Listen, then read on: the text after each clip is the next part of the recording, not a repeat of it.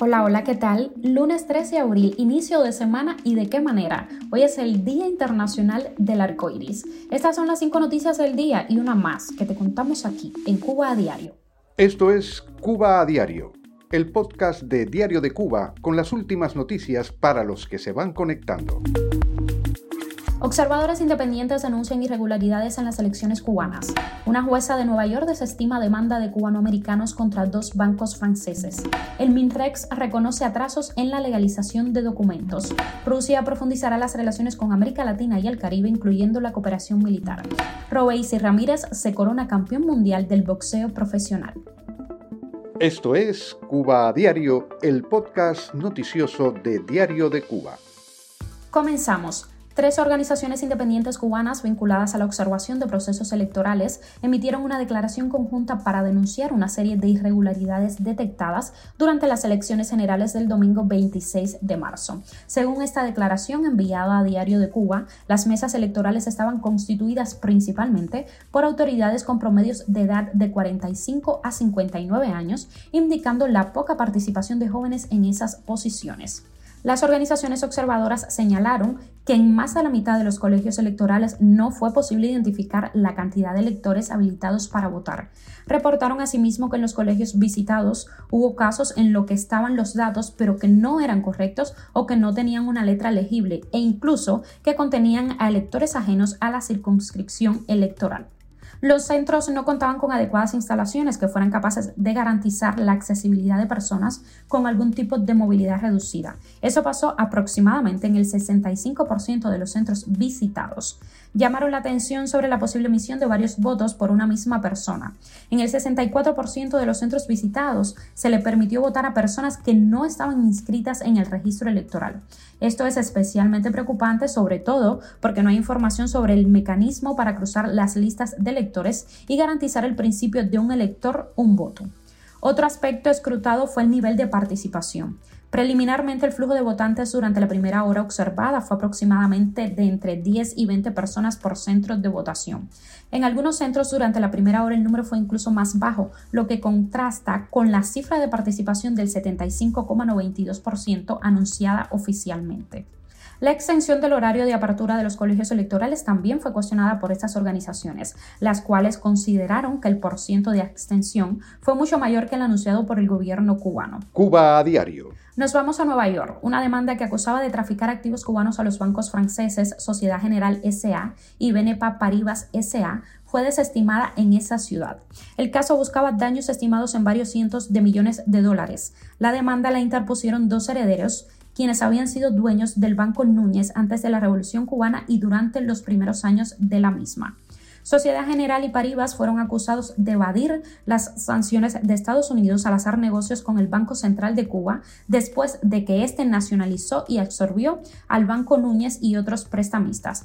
Esto resultó en más de mil millones de dólares en ganancias para los bancos franceses desde el año 2000. Pero en la decisión, la jueza federal del distrito, Mary Kay, dijo que a pesar de las afirmaciones de un denunciante, los herederos carecían de pruebas de que los fondos de Sociedad General SA siguieran fluyendo a través del Banco Nacional de Cuba después de que se advirtiera al banco francés al respecto. La jueza de Manhattan también dijo que carecía de jurisdicción sobre BNP Paribas, que según los herederos rutinariamente entregaba efectivo en Suiza al Banco Central cubano y realizaba transacciones con entidades que hacían negocios con él. La jueza también dijo que muchos reclamos contra BNP Paribas eran demasiado antiguos. Los herederos habían demandado bajo el título tercero de la ley Helms-Burton, una ley estadounidense de 1996 que permite demandas contra quienes obtengan beneficios de propiedades confiscadas por el gobierno de Cuba. Continuamos. El Ministerio de Relaciones Exteriores cubanos enfrenta atrasos en la legalización de documentos a personas naturales. Reconoció en Twitter el director general de Asuntos Consulares y Cubanos residentes en el exterior de esa entidad, Ernesto Soberón. El funcionario dijo que el departamento cuenta con todos los medios materiales necesarios para llevar a cabo la totalidad del proceso de legalización de los documentos. No obstante, afirmó que el MINREX ha registrado un crecimiento exponencial del servicio de legalización de documentos, alcanzando un 16% de incremento de las legalizaciones realizadas con respecto a igual periodo del año anterior. Soberón dijo que mientras se adoptan las medidas necesarias para dar respuesta al aumento de la demanda del servicio, el tiempo para la legalización de los documentos es superior a lo habitual. Cuba a diario. Rusia profundizará las relaciones mutuamente beneficiosas con América Latina y el Caribe, incluyendo la cooperación militar, para ayudar a estos países a enfrentar las presiones de Estados Unidos, según el nuevo concepto de política exterior ruso aprobado por el presidente del país, Vladimir Putin. Para lograr estos objetivos, Moscú se enfocará en apoyar a los estados latinoamericanos interesados en la salvaguardia de su soberanía e independencia, incluso mediante el establecimiento y la ampliación de la cooperación militar, técnico-militar y en materia de seguridad. Ello supone, según Moscú, fortalecer la amistad, la comprensión mutua y profundizar las asociaciones multifacéticas de beneficio mutuo con Brasil, Cuba, Nicaragua y Venezuela. Además, el Kremlin prevé desarrollar las relaciones con otros estados latinoamericanos, teniendo en cuenta el grado de independencia y su actitud constructiva respecto a Rusia. En la presentación de este documento ante el Consejo de Seguridad ruso, el ministro de Exteriores ruso, Sergei Lavrov, calificó a Estados Unidos y Occidente como los principales instigadores y líderes de la línea antirrusa dirigida a debilitar totalmente a Rusia, actitud que contrapuso a la de otros países que Moscú considera abiertos a la cooperación. Terminamos con deporte. El boxeador cubano Robesi El Tren Ramírez se coronó campeón mundial de la Organización Mundial de Boxeo tras superar al ganés Isaac Dogboe. A pesar de la experiencia de su rival, el cubano partía como favorito de la pelea, avalado en gran parte por su técnica y la potencia de su pegada. Para el tren se planteaba la oportunidad de catapultar su carrera dentro del boxeo profesional, mientras que Doug Boe buscaba regresar a la élite del deporte de los puños. Durante la conferencia de prensa previa a la pelea, Royce Ramírez se había mostrado confiado. Creo que significa todo para cualquier boxeador profesional llegar a pelear por un título mundial. Estamos listos.